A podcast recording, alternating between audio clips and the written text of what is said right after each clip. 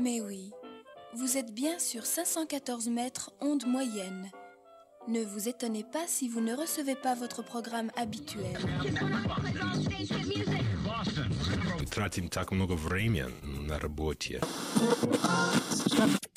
Tenemos una temperatura de 22 grados.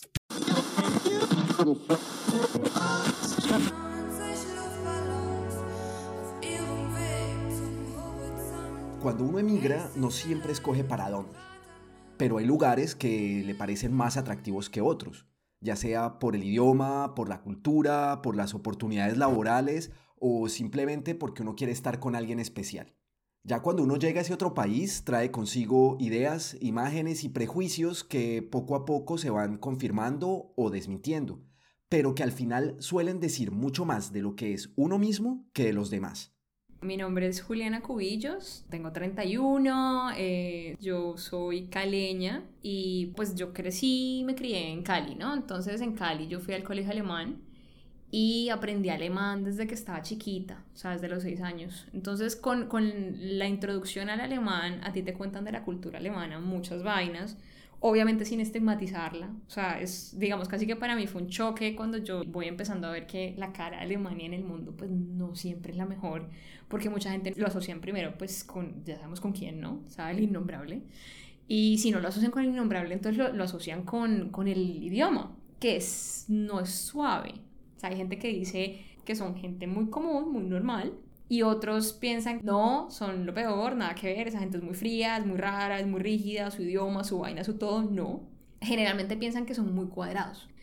Y en cierto sentido sí tienen cosas culturalmente que son bastante en la norma, ¿no? Esta es la norma y la norma no cambia. Son muy diferentes entre ellos también, son muy distintos, encuentras gente muy lógica, como muy de, bueno, la lógica dice que y completamente coherente con esa lógica. Y eso me parece interesante. Con esas ideas contradictorias en mente y con apenas 15 años, Juliana se fue a Alemania a hacer un intercambio. Consigues una familia que más o menos es afín, porque tú escribes una carta más o menos diciendo quién eres tú, a qué te dedicas, cuáles son tus hobbies, tienes mascotas o no, y allá la reciben y la compañía que se encarga de hacer el intercambio busca a los niños alemanes o a las niñas alemanas que escriben la misma carta donde haya afinidad. Y te presentan un perfil de una familia que a ti de pronto te guste. Entonces, eso fue lo que pasó. A mí me presentaron el perfil de, de una familia y, y, entonces yo les dije, bueno, me parece. A mí me llegaron las fotos, ¿no? Y en las fotos esta familia era peli negra. Entonces yo pensé, pues no somos tan distintos. Se ven medio polacos. eh, esto me gusta, ¿no? Esa era la parte fácil del proceso.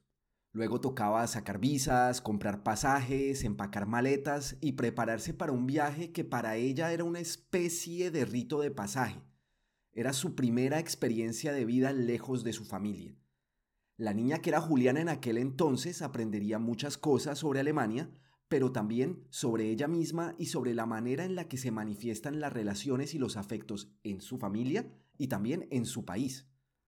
La primera impresión es, yo en el tren, dentro del mismo eh, pueblo, porque era un pueblo, eh, venían otros dos compañeros, no de mi salón, sino de otros salones, pero pues nos íbamos a volver cercanos, porque pues viviendo en el mismo pueblo tocaba, y se abren las puertas del, del, del tren, ya llegamos a donde nos tenemos que bajar, y yo este par de familias que están con globos, con bombas, con el nombre, con una pancarta, con cola, bienvenido, no sé qué, ta, ta, ta. Y pensé por un segundo que toda esa historia de que, ay, son fríos, son secos, son, son enojados, son agresivos, no era verdad.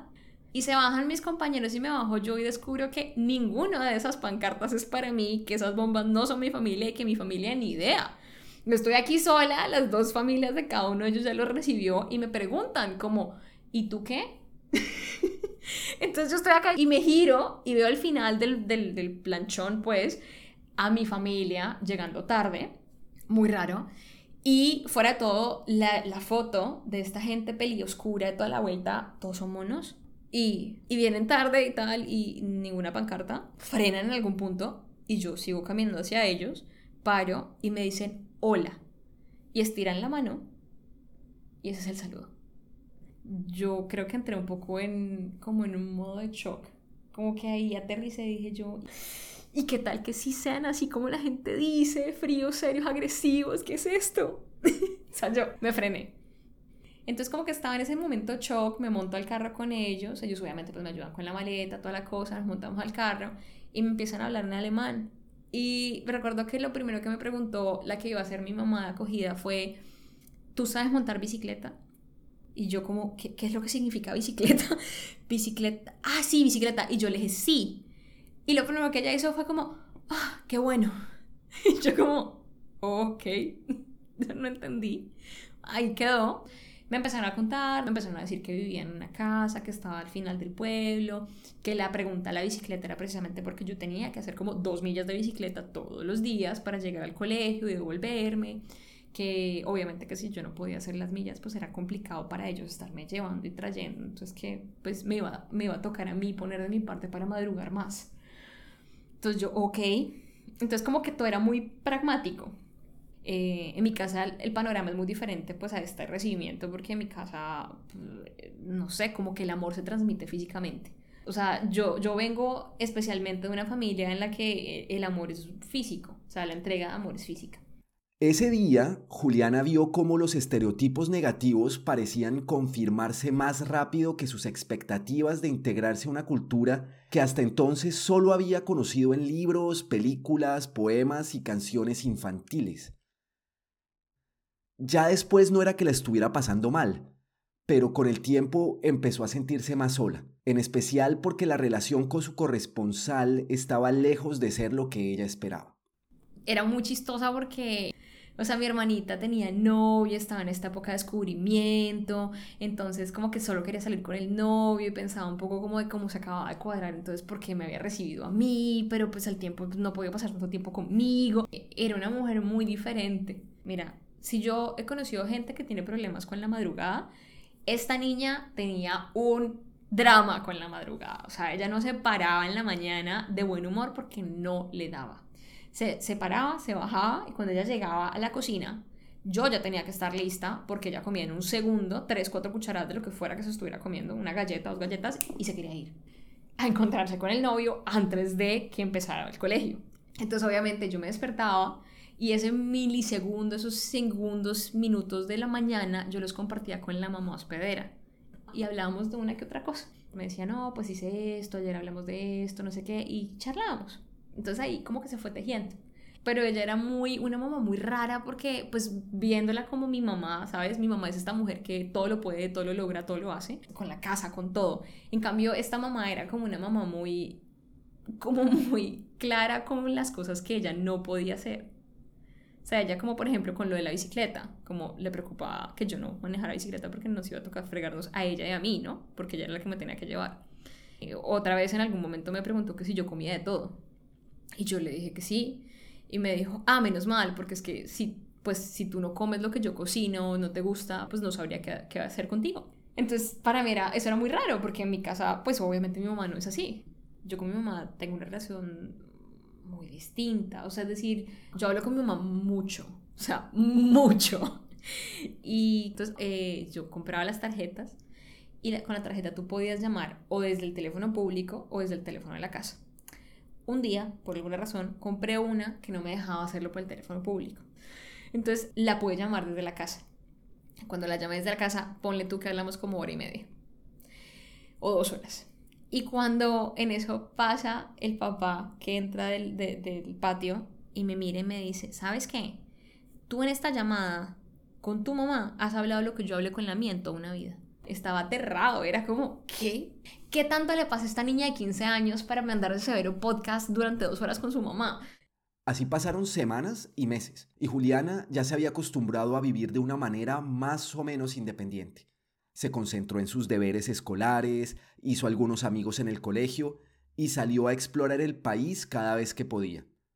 Luego vino el Día de la Madre. Creo que era un domingo. Y yo me desperté y me fui a buscarle unas flores. Entonces, cuando yo llegué, recién acababa de llegar, de una, no sé quién fue el que dijo, bueno, los regalos de, del Día de la Madre, los regalos del Día de la Madre. Pero todos me voltearon a mirar a mí porque yo tenía una mano escondida, ¿no? La tenía detrás de la espalda. Entonces, obvio, saqué la mano y le digo yo, pues así no seas mi mamá, feliz Día de la Madre. cuando le paso el regalo, ella lo coge, lo mira, como que se tomó un segundo en verlo, me volteó a mirar y literalmente me brincó, o sea, saltó y me abrazó. Ella no lo pensó, ella solo se lanzó y me abrazó y por eso me cogió como baja de guardia. Yo no, no esperaba eso. Yo me había acostumbrado a, a nuestro trato cordial de todas las mañanas en el desayuno. Eso era lo que yo tenía. Además era muy significativo porque en el Día de la Madre yo le estaba regalando esto, me acaba de abrazar por fin después de dos meses y medio. Entonces fue muy bonito porque era como, no sé, no, no voy a decir como un check en la lista y bueno, ya abrí como, como en un videojuego, como ya cambié de nivel, pero sí se sintió como, bueno, ya no está esta pared. O sea, de las personas que me recibieron con el hola y la flor a este abrazo era como, Dios mío, ya, este es mi lugar, este es el espacio en el que estoy.